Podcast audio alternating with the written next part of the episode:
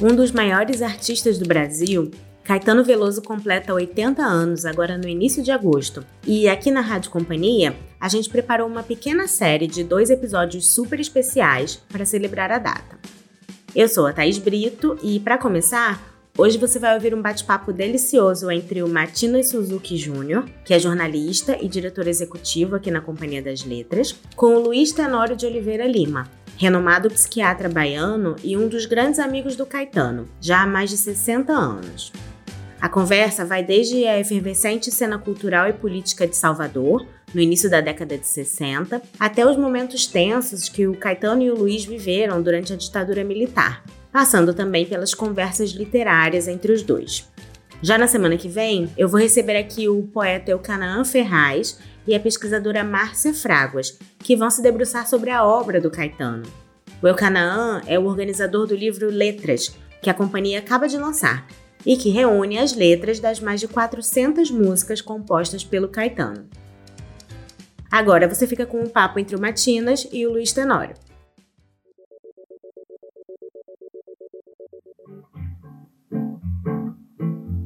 Cada palmeira na estrada tem uma moça encostada. Uma é minha namorada e essa estrada vai dar no mar.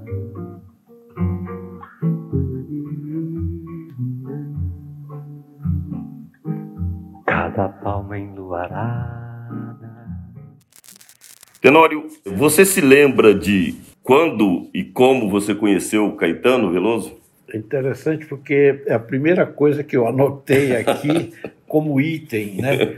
Porque eu me lembro precisamente, eu não me lembro a data precisamente, mas o ambiente. Eu fui apresentado por ele no Teatro Santo Antônio. Na verdade, era a escola de teatro, que era o Solar Santo Antônio, na Rua do Canela, onde se reuniam as pessoas. O Martim Gonçalves era diretor é, de teatro e eu tinha contato com o pessoal da escola de dança entendeu? Que era em frente e tinha esse contato lá.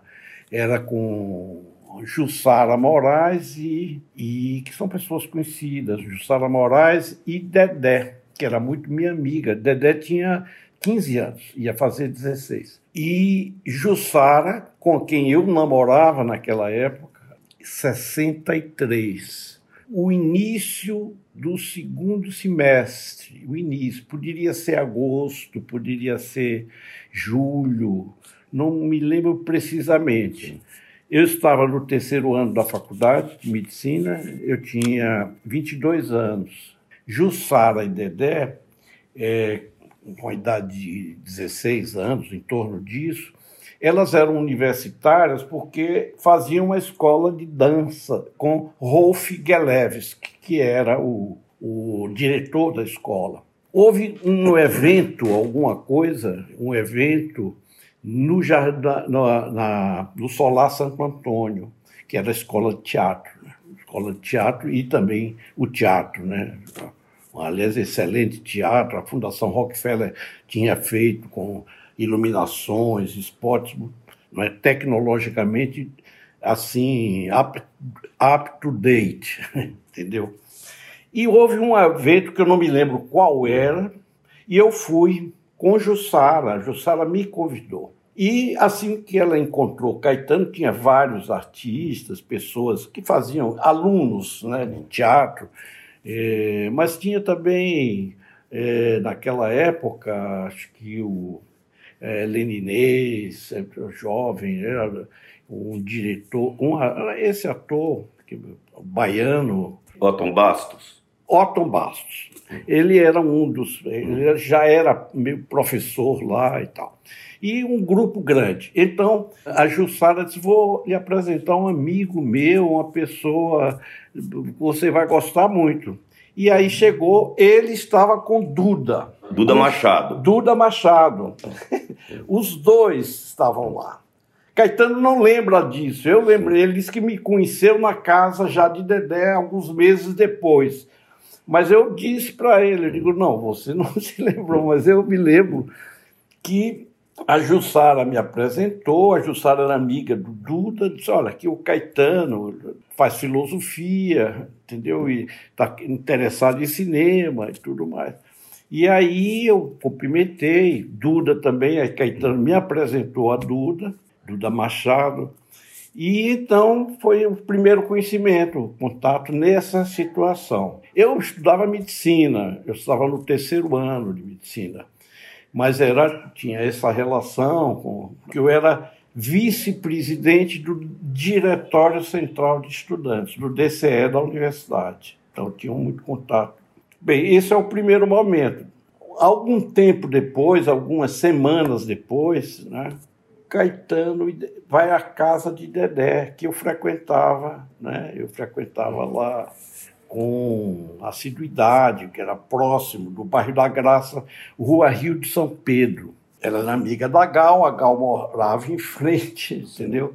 E ela morava no térreo do prédio. Eu tinha uma amiga que eu conheci a Dedé através dessa amiga, que hoje é, ela é falecida, que morava no quarto andar. É um prédio pequeno, na Graça. Esse prédio vai ter um significado importante, porque os primeiros anos de convivência com Caetano e com Dedé, eles começaram a namorar, foi justamente na Rio de São Pedro. Ele tocava violão, vinha gal, etc., o cachorro. Era uma coisa íntima, muito íntima. Mas já naquele momento, em 63, dava para perceber, não é? Perceber assim que se tratava de pessoas jovens, muito jovens, até mais jovens do que eu, né?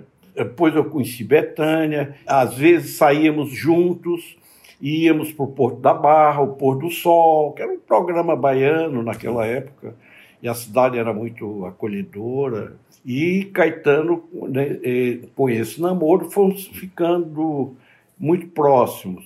É, no final do ano, isso é 63, né? Teve as férias, tudo mais. Eu vim para São Paulo com minha irmã, que tinha uma, uma necessidade de saúde, ela teve um problema e eu tinha contatos na Faculdade de Medicina aqui da Pinheiros. E justamente é, quando eu retornei, tinha tido uma manifestação nas aulas, é 64, início de 64. Então, o que interrompeu a nossa convivência foi o golpe de 64 que eu era vice-presidente do DCE, o presidente Castro, ele era tenente da reserva, mas estudava filosofia, e ele era presidente do DCE. Mas ele foi preso nessa manifestação. estava, essa manifestação eu estava em São Paulo acompanhando minha irmã. Ele foi preso, eu assumi a presidência no momento crucial, né? porque isso era março, fevereiro, março, era o início dos cursos, meados de março. No dia 31 de março tem o golpe militar. E é, eu tive que sair, me refugiei primeiro na rua Rio de São Pedro, Sim. na casa da minha amiga e na casa do Dedé. Eu almoçava lá, fiquei. Eh, o meu apartamento foi eu morava numa república na Graça, na rua Souza Lima, e foi tomado. E aí eu vim para São Paulo, um pouco refugiado, e fiquei aqui aguardando, em contato com a família, aguardando. Então, eu estou falando isso porque esse período eu fiquei fora, e não tinha muita comunicação, não tinha celular, como se sabe, era interurbano. Era... Então, eu perdi o contato com todos os meus amigos. Foi uma dor terrível, sozinho em São Paulo. Fui muito bem recebido aqui. Né? Eu fiquei na casa de parentes, tios, Péricles, era, tinha 15 anos. Péricles Cavalcante. Péricles Cavalcante, justamente. Aí, o que é que aconteceu? Quando eu, eu, só fui retornar em agosto, meu pai viu lá, eu podia responder. Eu tinha uns três processos, depois da, do, do golpe de 64, e eu, podíamos responder eh, em liberdade, mas não podíamos sair de Salvador, ficávamos confinados, tinha que avisar para ir para o interior, etc., o quartel-general lá. E então íamos, eram muitos. Carlos Nelson Coutinho era um deles. Vários, Carlos Nelson Coutinho, que estudava com Caetano. Com, exatamente, foram colegas de turma, é. só que ele concluiu, formou em filosofia, se tornou ali depois, nos anos, já em 65, tradutor de Gramsci, né? E nós tínhamos um centro, estudávamos e tal. Quando eu retornei, Caetano, isso é um ano depois que eu já o conhecia, ele já estava num grupo, já tinha se ligado ao Gil, e organizaram no segundo semestre de 64. Aí é que realmente isso é de uma importância muito grande para o depoimento, o show, né, o espetáculo chamado Nós, por exemplo, que foi uma coisa, um deslumbramento no Teatro Vila Velha, né? Era Caetano, Dedé participava também como atriz, fazia né, umas, algumas cenas né, representando, mas era musical predominantemente. Era Caetano, Gilberto Gil, Alcivano Luz e acho que era contrabaixista, Tom Zé, que era estudante no seminário de música né, foi uma coisa deslumbrante, já com composições de Caetano e, e tudo. Né? Isso teve um impacto. Eu assisti todas as noites e saíamos depois, passeamos. Né? Eu encontrei Caetano há, há duas semanas no Rio, há três semanas, e justamente falando do show, que eu não tinha conversado ainda com ele, do atual, eu falei de cada palmeira na estrada, que eu vi toda a ambientação. Ele disse, é, eu fiz para entender. Eu digo, é, foi, fiquei emocionadíssimo, porque eu estava na noite e na madrugada, e que esse estímulo visual gerou. E, e, a, e, o seu namoro, sua, né, sua, sua, paixão pela Dedé construíram, porque nós íamos muito no Jardim de Alá, que tem os coqueiros, aquelas palmeiras, entendeu? Cada palmeira na estrada tem uma moça até, né? E até eu evoquei com ele, coincidentemente agora, é, há um mês atrás, no Rio de Janeiro, que eu encontrei depois que eu tinha visto show aqui em São Paulo. Então, esse, esse ambiente né, se desenvolveu depois, e foi logo em seguida, teve uh, o, a, o segundo que eles montaram, Nova Bossa Nova, Velha Bossa Nova, Nova Bossa Velha. Esse foi interessantíssimo. Também já tinha uma postura crítica e irônica. Eu digo isso hoje. Naquele momento eu não percebia dessa forma. Né? Né, com toda a tradição musical, né, crítica no sentido de avaliação, reavaliação é, e ressignificação dessa tradição. Né. E aquilo foi, era, era uma coisa né, deslumbrante, mas ao mesmo tempo natural, quer dizer, era, era assim, a escola de teatro, a escola de dança, os, os concertos, Korreuter, é havia um clima especial na Bahia nesse momento, né? Lina Bade tinha ido para lá, Reuter com a escola de música, música de vanguarda, né? Era é, música erudita de vanguarda. É, já tinha Glauber, né? Também, Glauber. puxando pelo centro, Glauber Rocha. Martim Gonçalves, né? Martim Gonçalves. É, ele o Ashibal, é, fazia, ele fazia a cenografia né, teatro, Duda Guedes, que era pernambucano, depois hoje é falecido, foi se tornou jornalista, depois exilado para Portugal, ficou em, em Portugal. Ele foi um dos exilados de 64 que não retornou. Né? E que era amigo, era, muito, era ator, trabalhava né, com o Martim Gonçalves, que aliás era pernambucano, eu acho, né? o Martim Gonçalves, o grande diretor. Então, depois desse espetáculo, isso foi se reforçando também a nossa convivência e fiquei inteiramente ligado a isso mas eu digo era natural porque nós sabíamos, a Lina Bardi, por exemplo, ela tinha restaurado o solar do União, com aquela escada maravilhosa de madeira, e tinha feito uma exposição no foyer do Teatro Castro Alves, que tinha, havia sido incendiado, mas continuou. Inclusive tinha, ela fez a cenografia, salvo engano meu, né? Pode ser uma questão de memória, da ópera dos Três Vinténs, de Brecht foi antes do golpe e que nós assistimos. Era, era toda uma coisa que você falando, depois de algum, né, digamos, nos últimos 10, 20, 30 anos, é uma coisa assim, como foi possível isso? Mas nós não sabíamos.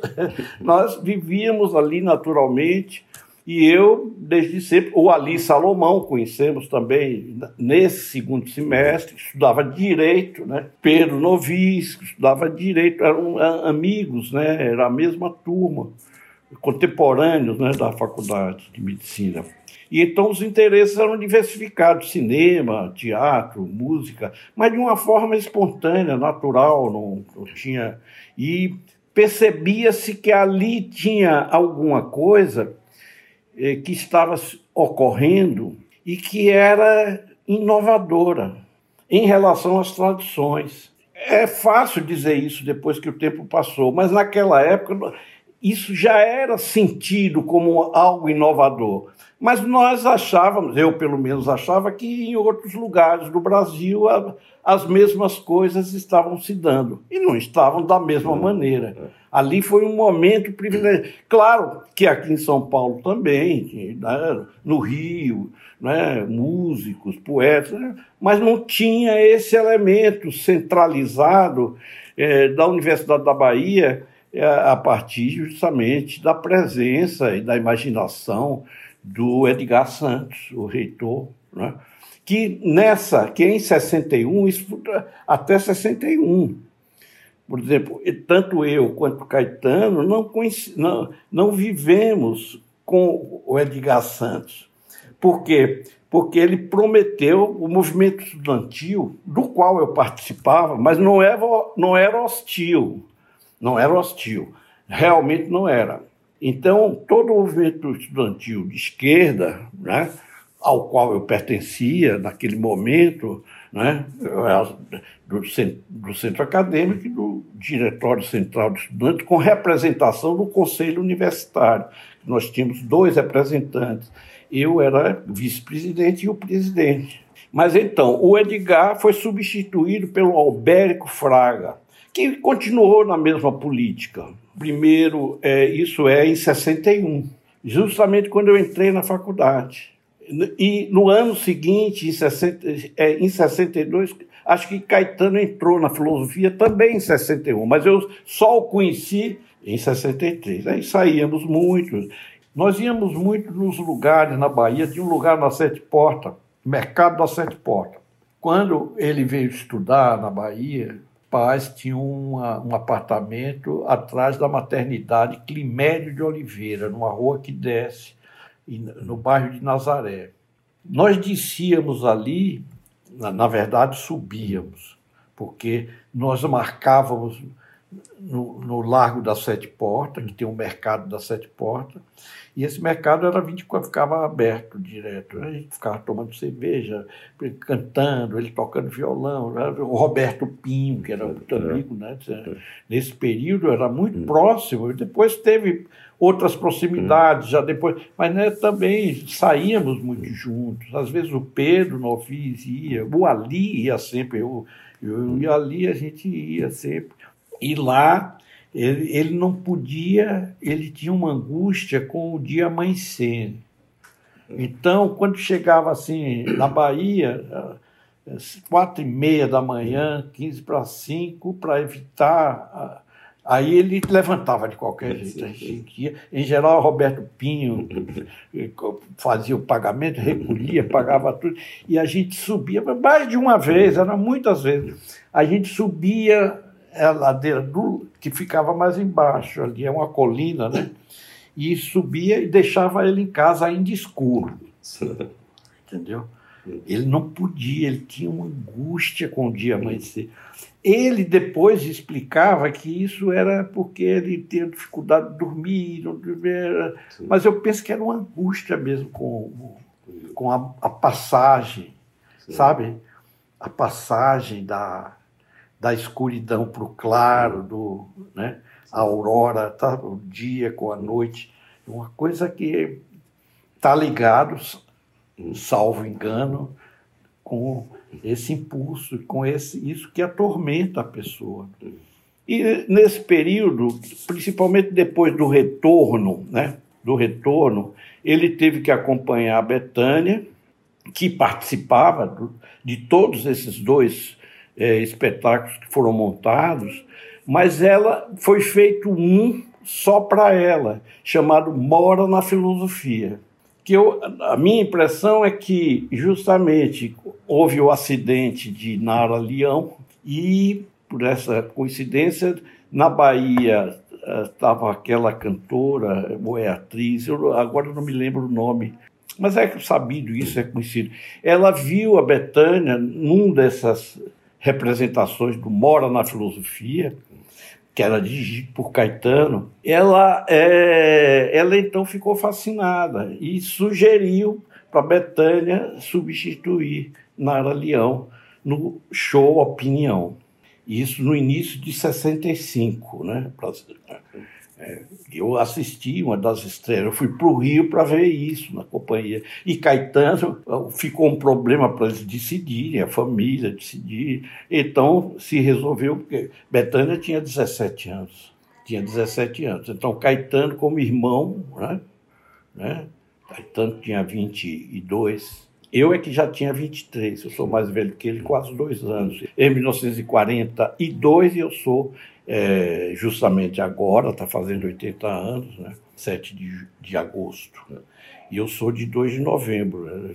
final do ano, de 40. Então são quase dois anos, pouco menos de dois anos. Por coincidência, uma coisa que a nossa convivência, ele não sei se ele se lembra disso, mas nós saíamos muito com o grupo e tal, tomamos cerveja. Nessa época ele bebia cerveja, fumava, eu também. Ele já estava, já tinha feito, não sei se já tinha, não, não tinha feito ainda esse programa. Isso é 65 para 66. Eu fui no Rio em 65, que era o centenário do Rio, quarto centenário do Rio. Sim. Eu fui e ele já morava no Rio com Duda, no mesmo, no solar da fossa. Eu fiquei hospedado lá. Conheci o Paulinho da Viola, entendeu? que morava lá, todos iniciando, nenhum deles ainda tinham, só Betânia tinha se destacado, entendeu?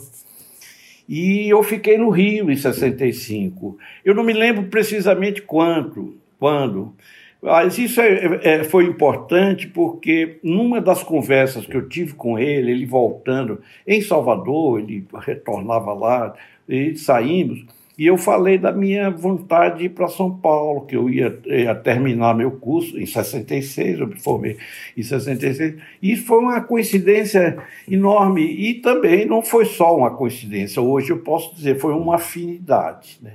uma afinidade amorosa mesmo, né? É, com ele, com o Dedé, e com, né?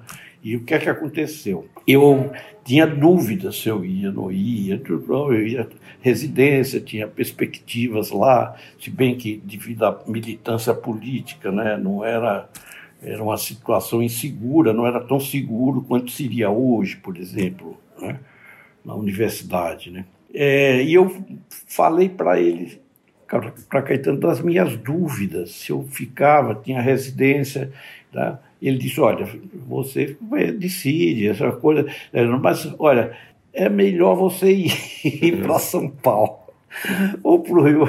Você, que eu falei em São Paulo, é melhor. Olha, é muito bom. É, é, é mudança. Ele me disse uma coisa interessante, esse Caetano. Ele não sei nem se ele se lembra disso, claro, talvez não se lembre.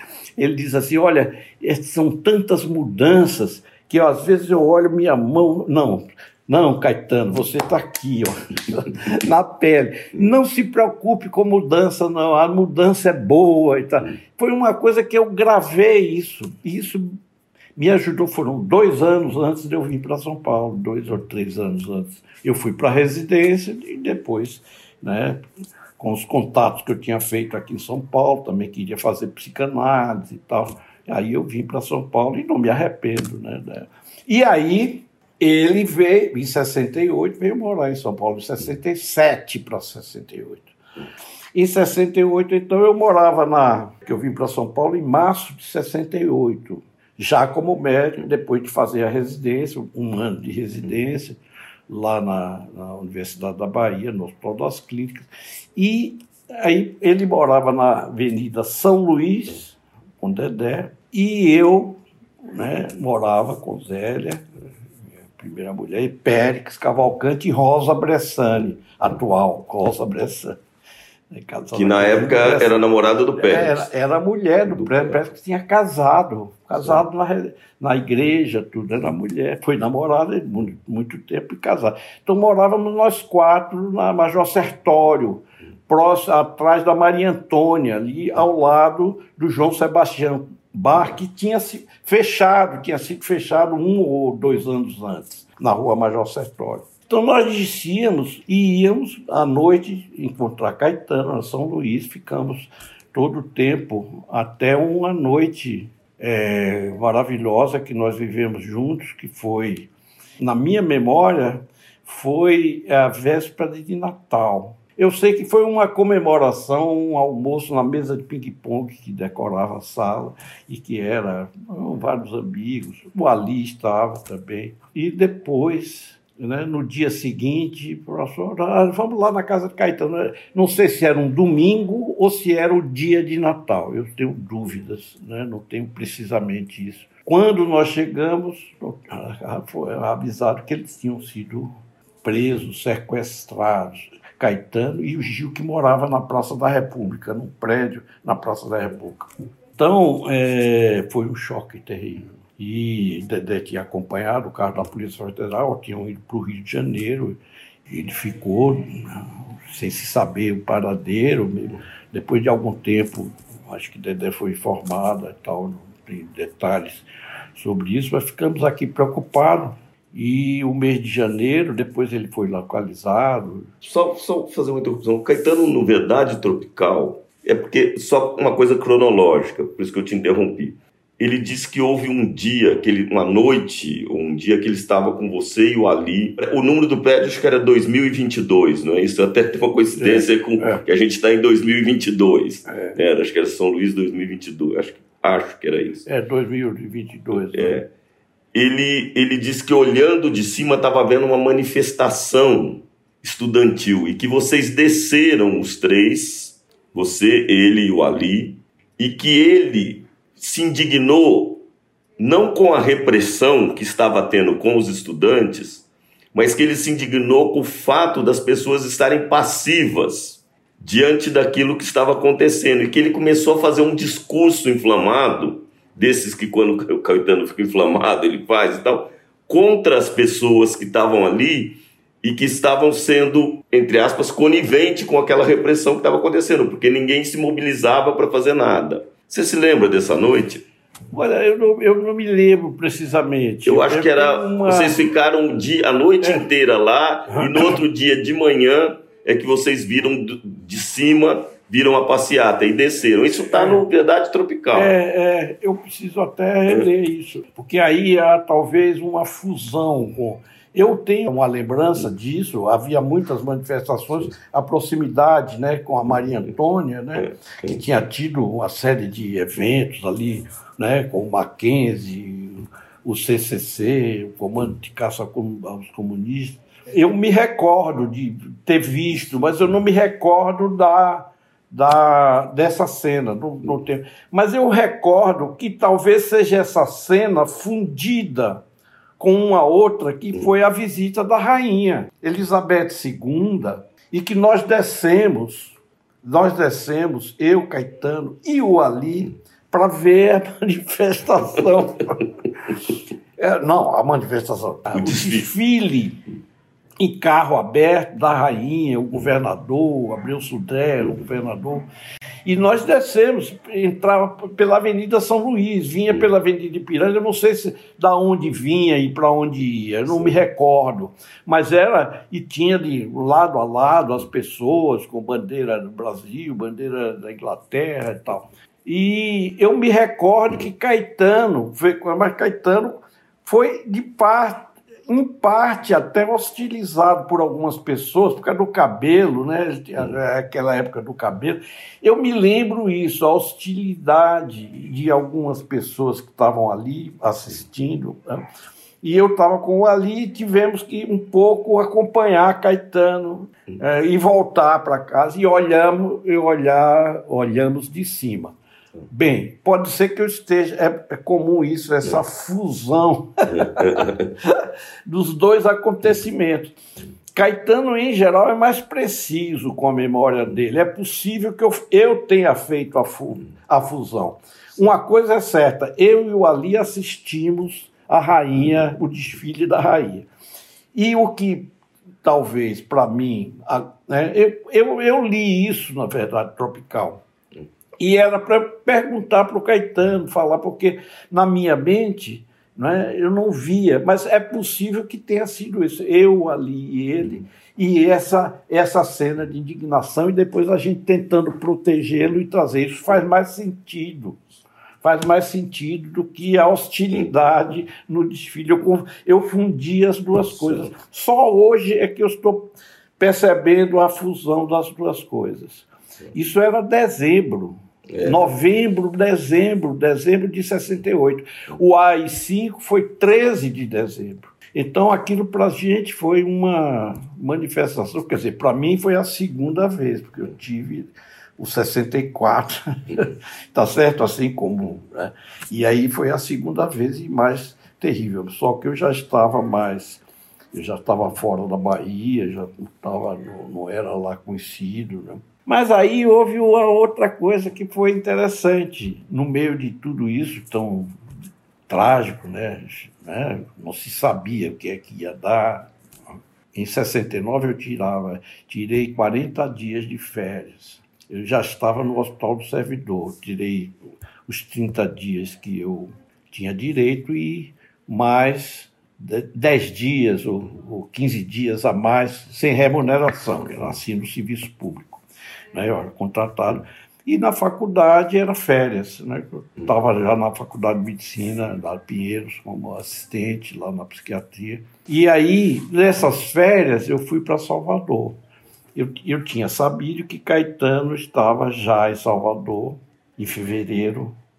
Ele tinha sido libertado e confinado, ele e Gil, em Salvador. Eles tinham que apresentar diariamente.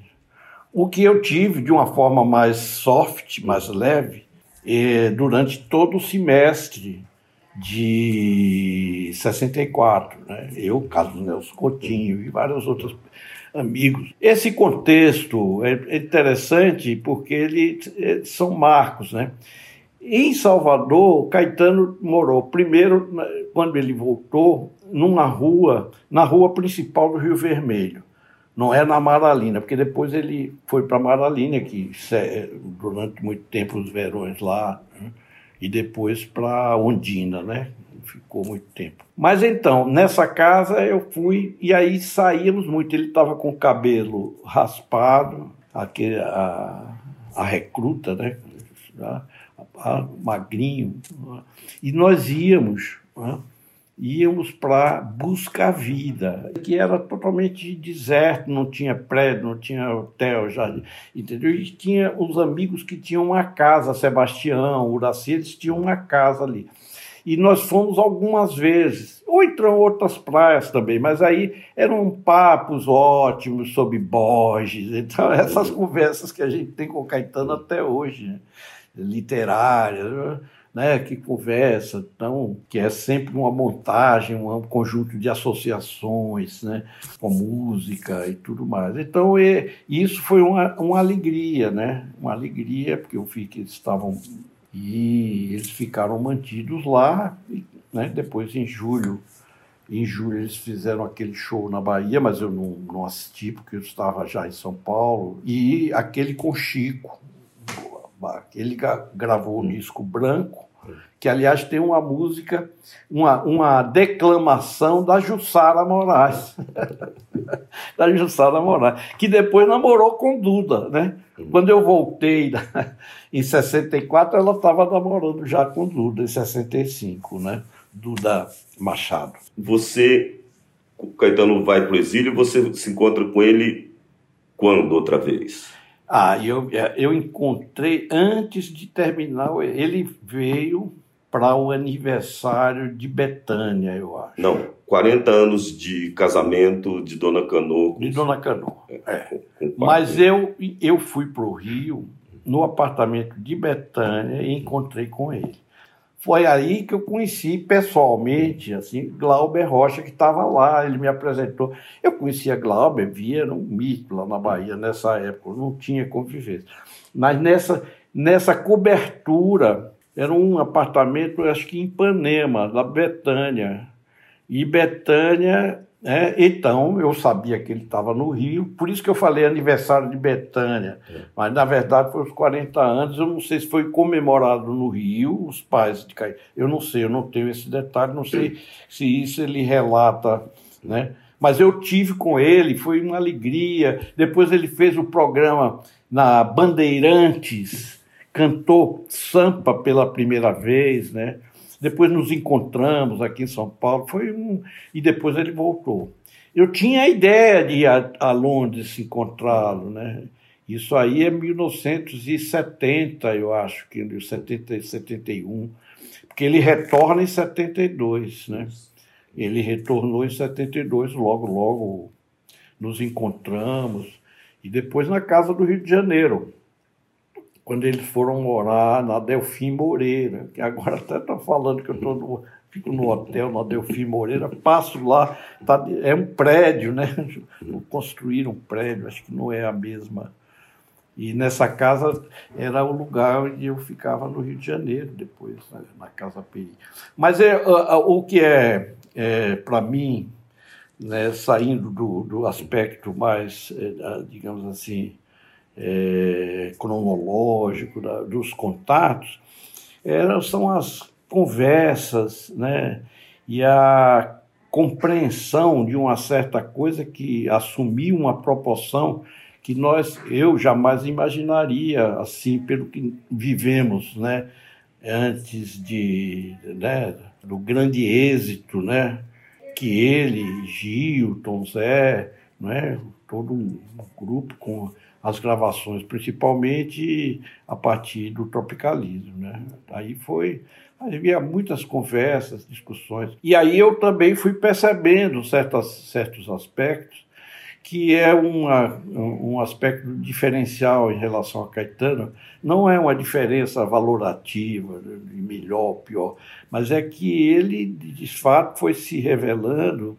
para mim, é, eu já percebia isso, mas não tinha uma dimensão que eu fui tendo de que através né, da coincidência, a coincidência de, dele, Gil, etc., mas principalmente dele, é, de um momento mundial no Ocidente, de uma geração inteira, como a geração dele de Gil, né, e outros artistas brasileiros, mas eles tinham uma, uma afinidade principalmente Caetano, muito específica com a movimentação do que eles chamavam som universal para a música brasileira, que foi era falado isso ele fala na verdade tropical, né? que é isso é que foi me chamando a atenção e eu fui percebendo um aspecto né, do instrumento, quer dizer, de, através da composição musical,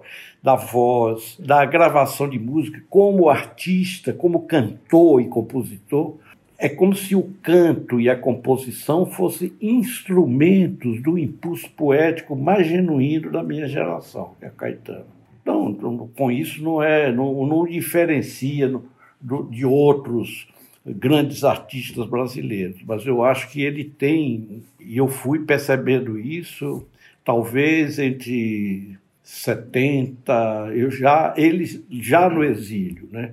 Em algumas canções eu fui também, também eu próprio fui adquirindo mais alguns conhecimentos. Então, não sou médico, não tinha, não tive uma formação cultural, etc. Não. Eu fui percebendo, né? Principalmente na proximidade que, através de Caetano, eu passei a ter com Augusto Haroldo de Campos, né? mais Augusto e Haroldo, e Décio, de certo modo. Décio eu não, não fui muito íntimo, assim como sou do Augusto até hoje, como você sabe. Né? E eu então fui me, me interessando em desenvolver, expandir conhecimentos e tal, principalmente em relação à poesia moderna brasileira, e que foi justamente Jussara Moraes que me apresentou a Caetano e me apresentou João Cabral de Melo Neto. E grande parte das nossas conversas juvenis giravam em torno de João Cabral de Melo Neto, Carlos Drummond de Andrade, de certo modo, Bandeira, né, que era um poeta que hoje eu amo mais do que amei lá atrás.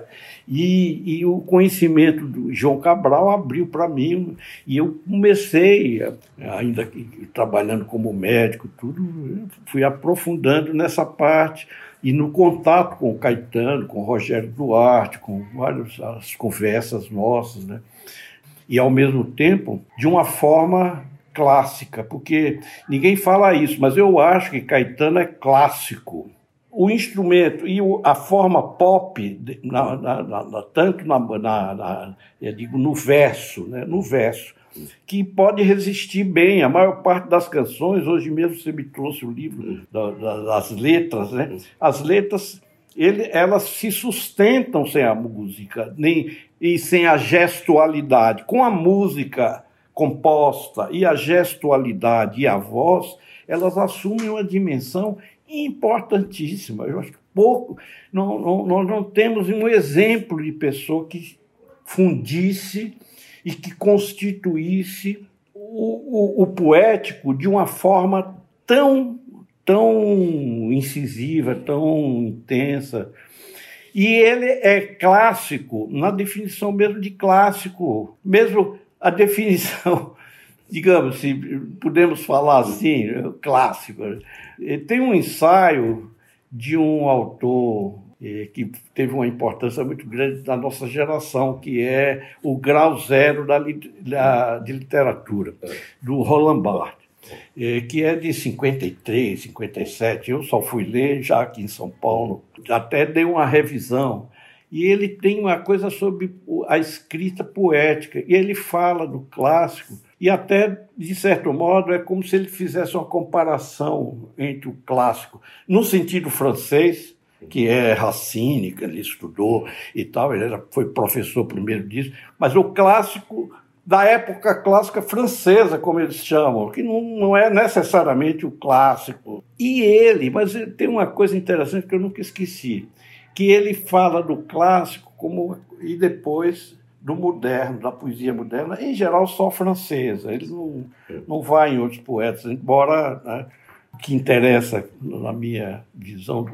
do Caetano ao longo dos anos todos, acompanhando tudo, inclusive fora do Brasil, vários shows e, e das conversas, é que esse aspecto clássico é, é como se ele fosse que nem Augusto, que Augusto é clássico também. Ou na prosa, é, entre nós, a nossa geração, mais da sua do que da minha, que é o Reinaldo de Moraes, é castiço, clássico. Caetano é castiço, português, é preciso, é tudo feito de uma maneira que reporta imediatamente a imaginação de quem ouve, de quem vê e lê, né? É, isso é quase simultaneamente, e já transporta para toda uma tradição que vem dos gregos até hoje no Ocidente. E isso tem uma, uma dimensão enorme, porque ele absorveu de uma forma muito pessoal, muito própria, uh, o movimento modernista brasileiro, que ele nem conhecia antes, como ele costuma dizer e diz, na verdade, tropical. Ele foi apresentado ao Oswaldo de Andrade por Haroldo, por Augusto de Campos, né? e outros. E, mas o João Cabral eu acho central na poética dele. Não é uma influência, é uma assimilação com, com uma dimensão diferente mas muito poderosa, porque justamente ninguém tem tem canções, por exemplo, como é, muito romântico ou aquela que ele fez para o Roberto Carlos, foi uma das canções. É... Força Estranha. Força Estranha, que é Roberto Carlos, que é uma afinidade, uma aproximação que ele teve numa época que também, do mesmo modo que nós da esquerda éramos hostis a Edgar Santos, nós não, eu, eu e ele, embora de esquerda. Eu, principalmente, era muito mais do que ele naquela época, entendeu? E justamente esse aspecto é tão interessante pensar sobre esse ângulo que Força Estranha né, é, ao mesmo tempo, uma homenagem ao Roberto Carlos, né, que fez para ele, no, junto com Erasmo, no caracol, é. debaixo do caracol dos seus cabelos, e que teve a coragem de visitá-lo no exílio e fazer uma canção para ele, ainda na ditadura. Então, uma coisa, embora Roberto não seja político no sentido. Né, mas é, voltando à Força Estranha, poderia ser outras canções. Força Estranha, por exemplo, é uma canção que é um arco. É de Heráclito até passando por Camões, João Cabral. Quer dizer, é, é o clássico viajando, no sentido que o Barthes fala do, do classicismo francês, de Racine. Né? porque a imagem clássica ela transporta. Só que eu acho que não é a imagem clássica, isso é uma visão do clássico lá do Barthes. Não tô, eu sou literato, não sei, mas eu, eu penso que a poesia moderna ela ela, o que ele chama de poesia moderna, e nós chamamos assim, do século XIX para cá, a partir, né, segundo alguns, e ele próprio, de Rimbaud, né, Rimbaud, e Verlaine, mas principalmente Rimbaud, né? até Mallarmé, os poetas, mas tem os ingleses, tem os alemães, né? Novalis, né? Então, nós vamos ver a afinidade de uma pessoa, de um artista brasileiro, né? essa afinidade na realização do impulso poético com toda essa, essa tradição e absorve através da canção popular e, ao mesmo tempo, integra isso. Né? E essa intuição já estava presente em nós, por exemplo, e em Nova Bossa Velha, Velha Bossa Nova. Já estava lá. Né? A, a sensibilidade já estava lá, não é no sentido de dizer havia uma onisciência, mas esse impulso já se expressava de alguma maneira desse modo como nós o podemos ver se realizar ainda hoje, aos 80 anos, do, do nosso poeta e amigo maravilhoso. É, Tenório, o, uma, uma das coisas muito interessantes que me fascina muito, eu vou usar uma palavra que eu não sei se ela é apropriada, mas é uma, uma espécie de lealdade que o Caetano tem é, com relação à amizade que une vocês são, a gente estava brincando antes da gravação, são mais de 60 anos de uma amizade. É, são 60, exatamente, está fazendo 60, 60 anos. 60 anos de uma amizade. É. Como dizia lá, já que você estava falando um pouco dos clássicos, o Marco Túlio Cícero, né? uma amizade verdadeira se fundamenta é, nos valores. Mas eu vejo também que o Caetano tem essa, estou usando essa palavra lealdade, mas com toda uma geração. Né? Quando ele vem para São Paulo com Lucila, é, que são amigos de, de muito, com Péricles, com você, que são amigos de muitos e muitos anos. É, acho que não é muito comum no, em, em, pessoas que adquirem um, uma projeção pública, uma grandeza, uma dimensão que, que o Caetano conquistou essa, essa lealdade com amizades muito antigas. Quer dizer, eu estou dizendo sem nenhum fato. Eu acho que é. estrelas tendem a se isolar né, e não tendem a, a manter essa, é, é, essa coisa tão bonita e tão viva e, e, e, e tão sincera. Né, que é a amizade de vocês. Você já pensou nisso do seu lado? Como é que. É, eu já pensei, e até falei com ele sobre isso. em algum momento conversei. Eu já pensei, eu já pensei nesse aspecto, e eu penso que esse é um aspecto que ele traz consigo. Praticamente os amigos de Caetano são os mesmos e alguns não estão vivos mais, como o Ali, né? Rogério Duarte, né? que são muitos amigos mesmo, né? pessoais da geração. Né? Mas os que estão vivos, né? ele permanece muito né? a essa lealdade. E é uma lealdade que poderemos mostrar que a lealdade ela pode ser vista também a partir do modo como o uso da língua portuguesa que ele faz como poeta e como compositor, esse uso é de uma paixão extraordinária, porque Caetano é uma pessoa muito apaixonada. A paixão dele pelo Brasil, mas é um Brasil muito pessoal. Nem sei se ele concordaria com isso. É um Brasil pessoal, um Brasil que tem o centro em Santo Amaro da purificação, o falar baiano de Santo Amaro, o samba de roda, todas essas coisas que ele mesmo num verso ele diz né, daquela canção é, você vai lembrar que é, é, a canção que ele diz assim o meu trabalho é, é lhe traduzir a infância. Né? Trilhos fala, urbanos. É, trilhos urbanos, por exemplo, que é autobiográfico, e, como quase todas as canções, né? mas sem ser o sujeito biografado, é um poeta, de que ele é um suporte físico para isso. E ele suporta bem. E a lealdade é um fator aí. É um, você tocou num ponto importante envolvendo a amizade, mas essa é coisa como ele com a família dele, a família, Dona Canoa, Zezinho, os amigos, desde cedo, eu e outros amigos, os irmãos todos, a família, é da mesma forma. É da mesma forma. É? Ele evolui poeticamente cada ano na, na assimilação dessa tradição que eu chamei clássica, castiça, né? E pop, popular no, no, no, sentido próprio, Carnaval da Bahia, a paixão dele pela Bahia, né? a Bahia entendida, o recôncavo baiano, né? aquela coisa. E é muito poderosa, porque é uma coisa que tem um poder e, ao mesmo tempo, aquela pessoa ali, naquela simplicidade. Né?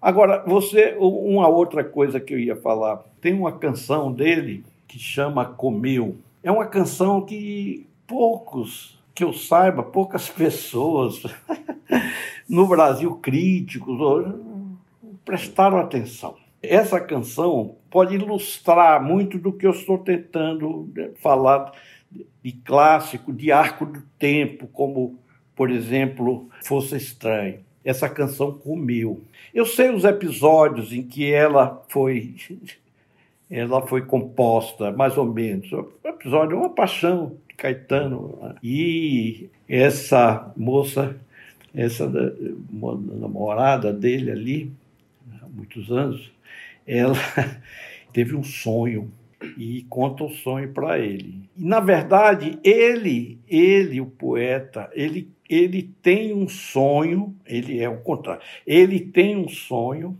ele me contou esse sonho na época, contou assim, lá dentro, todo mundo, né, né? a casa na Bahia, ele contou esse sonho em que o coração dele ela comia na, num molho de chinchim de galinha, numa galinha de chinchim. Ele contou. E a canção vai, comeu, comeu, comeu, tá, eu.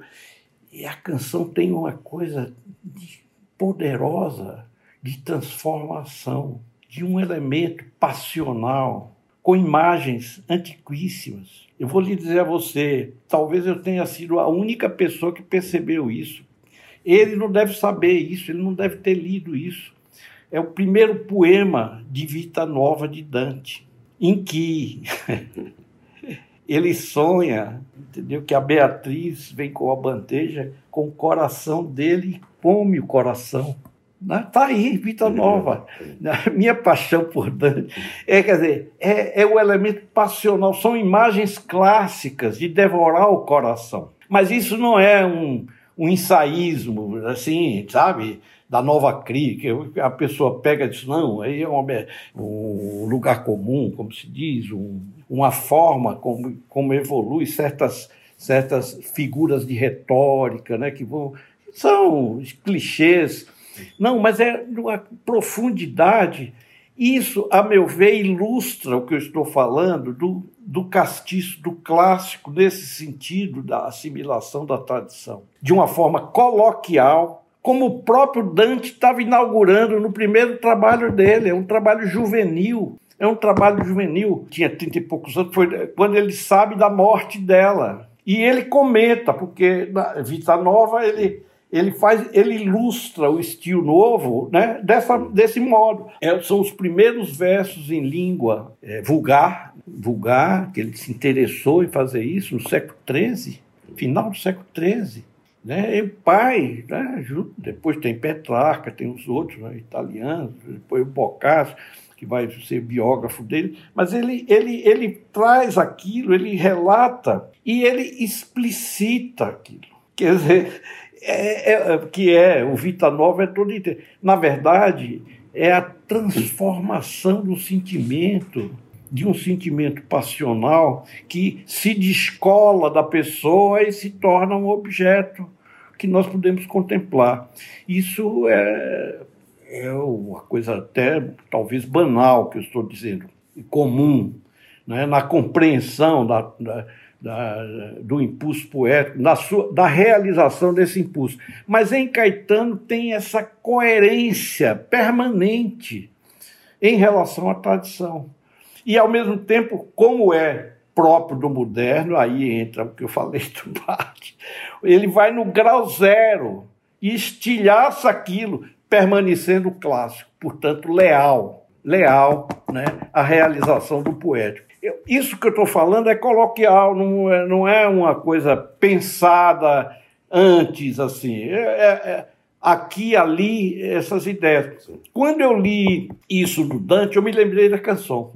Isso é muito comum. Eu, eu, eu, leio muito, eu tenho muitas leituras e eu anoto Caetano. Eu ponho Caetano porque eu, eu identifico a afinidade, apesar da, da passagem do tempo e apesar dele não saber. Muito provavelmente ele não leu.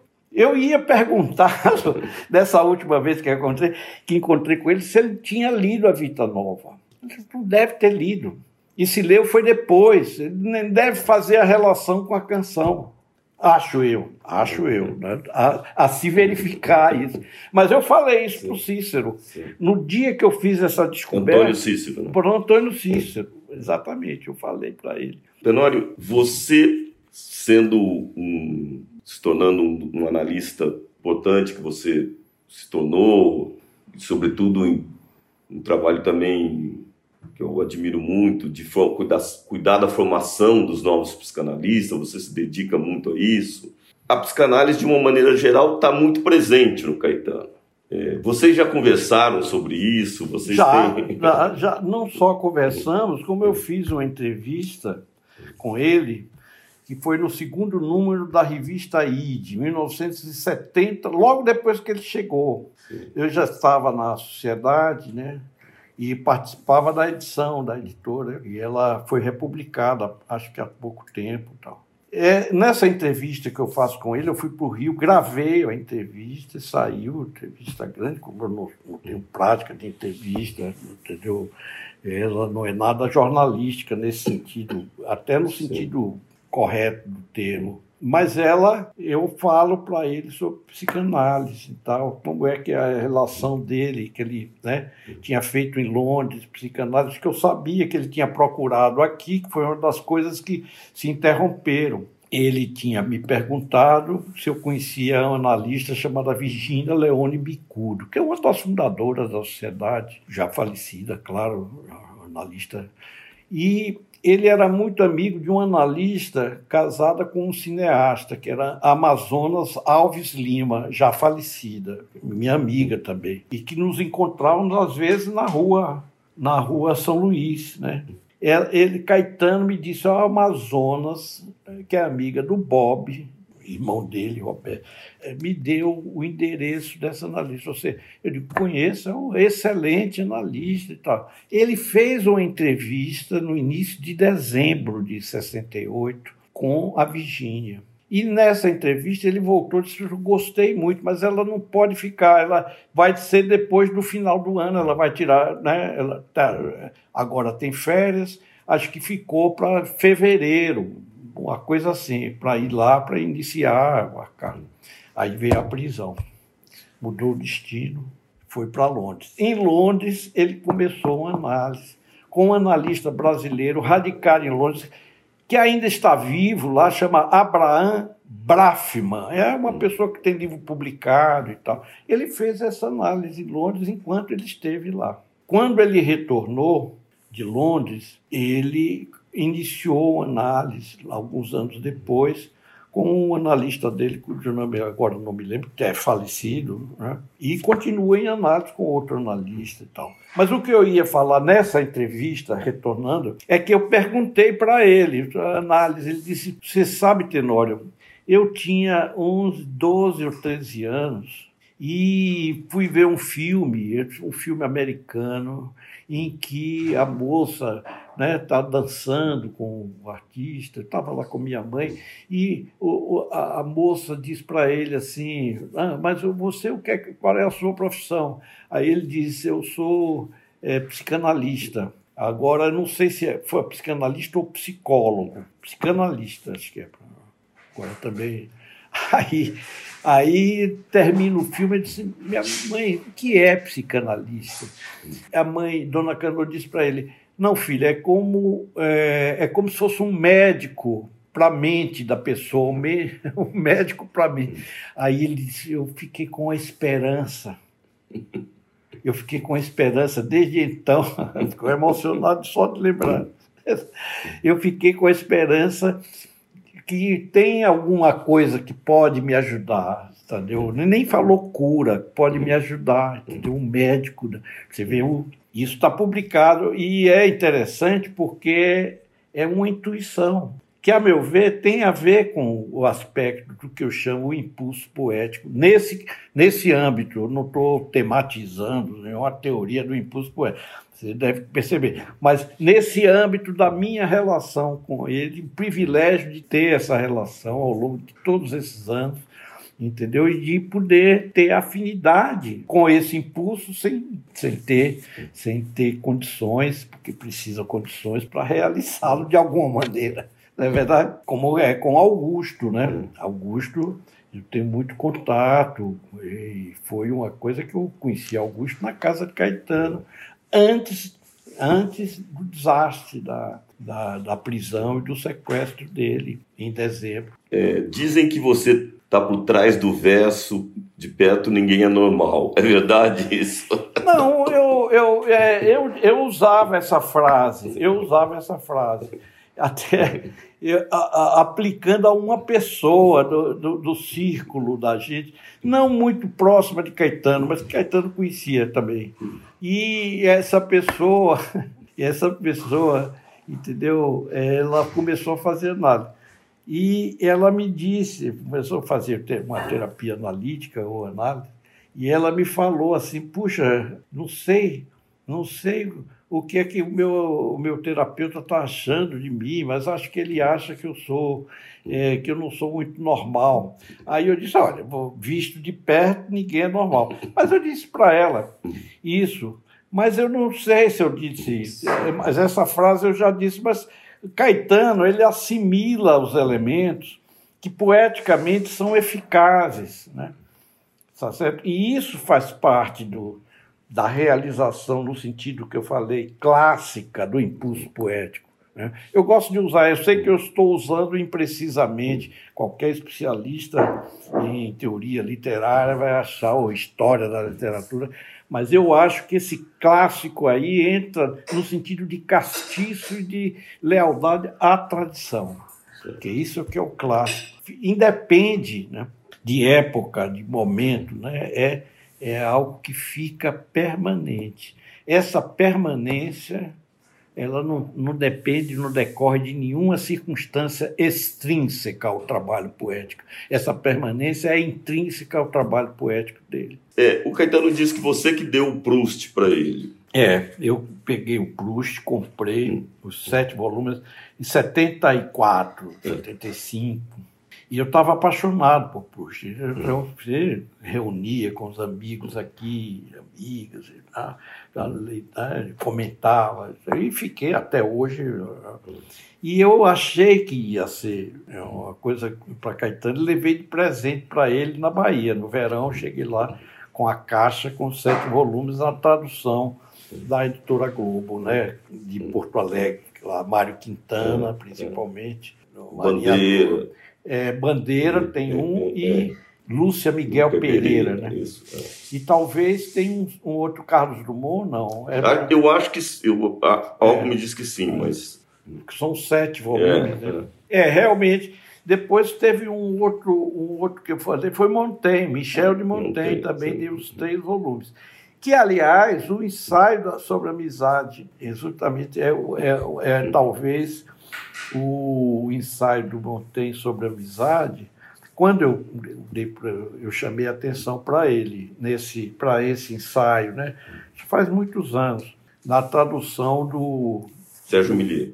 é, do Sérgio Millier, que saiu uma ref- É. reestruturada, que, que é um pouco. É boa, muito boa. Em português é. é muito boa, português, é literária e tal, mas é, não é muito fiel ao estilo seiscentista e quentista, né? É. Mas eu, a a questão da amizade e a- relação com Etienne de La Boétie, eu achei que era muito porque é essa coisa da lealdade. A amizade, ela envolve lealdade, né? Ela não, ela não se sustenta sem a lealdade entre os amigos, né? Claro, o amor e a lealdade. E, e chama muita atenção também no agora no nosso papo aqui, no Verdade Tropical, o que me, uma coisa que me fascina, primeiro, o senso crítico do Caetano com relação a ele mesmo, né? De dizer, olha, isso não ficou bom, é, apesar de, de virar um, uma gravação histórica, eu não gostei disso, eu não gostei daquilo, do- nas gravações que eu fiz, sempre tinha uma exigência de uma qualidade que ele achava que ele não que os discos finais não se re- não chegavam naquele ponto. É, então uma um, e sempre essa coisa eu sou um eu sou um músico que não que não é Sou um cabelo, um cabeça meio desmiolada, é, eu sou menos do mole. que sou menos do que Jorge Ben, sou menos do que Milton Nascimento, é, sou menos do que Gilberto Gil em termos de música, sou um músico bom, mas não excelente, alguma coisa assim.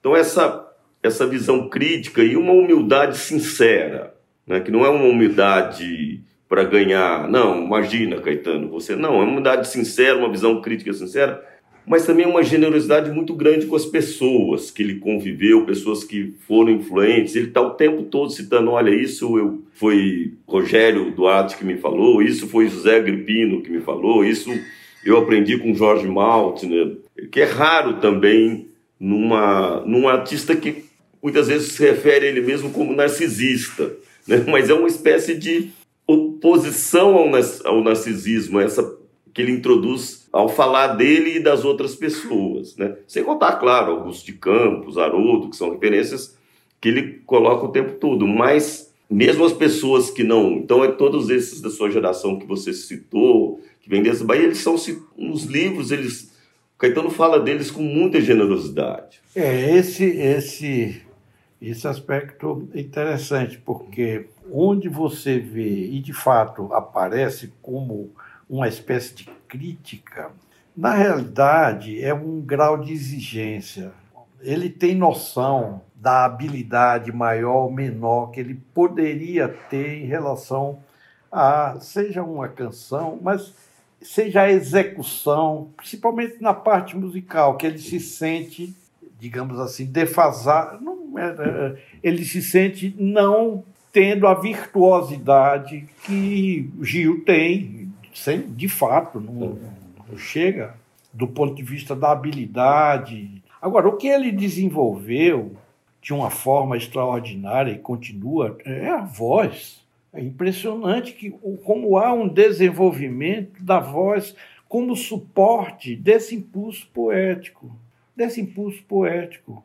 Quer dizer, por isso que eu, é um instrumento, a voz nele e a música é um instrumento para o impulso poético. Agora, como isso é secundário ao impulso poético enquanto realizado, realização, então ele percebe né, de uma forma aí sim humilde, generosa, as deficiências que a maioria das pessoas não percebem, principalmente na esfera da execução, onde ele é mais. Isso eu já tinha notado muito Não, coisas maravilhosas. Disse, não, entendeu? Não, essa não, não, entendeu? Ele tem esse grau de exigência artesanal. É quase perfeccionista.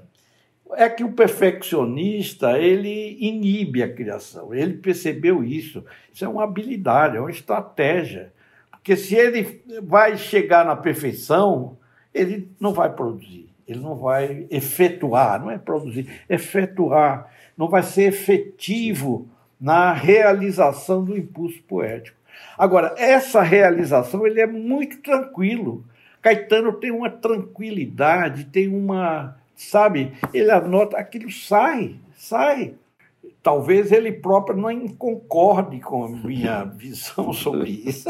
Ele falou, o falou lá umas coisas. Mas é como eu sinto e acho depois de 80 anos. Não? Por isso uma força me leva a cantar. Por isso essa força estranha. Por isso é que eu canto,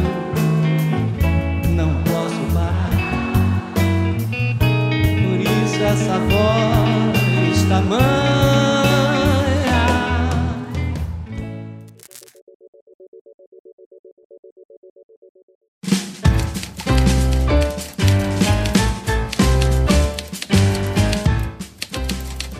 Rádio Companhia dessa semana fica por aqui. A gente agradece ao Matina Suzuki Júnior e ao Luiz Tenório de Oliveira Lima, que toparam participar dessa comemoração especial. E não esqueça, na semana que vem a gente continua celebrando os 80 anos de Caetano Veloso, numa conversa com o poeta Eucanaan Ferraz e a pesquisadora Márcia Fraguas. Se quiser falar com a gente, o e-mail é rádio@companhiadasletras.com.br. Até semana que vem!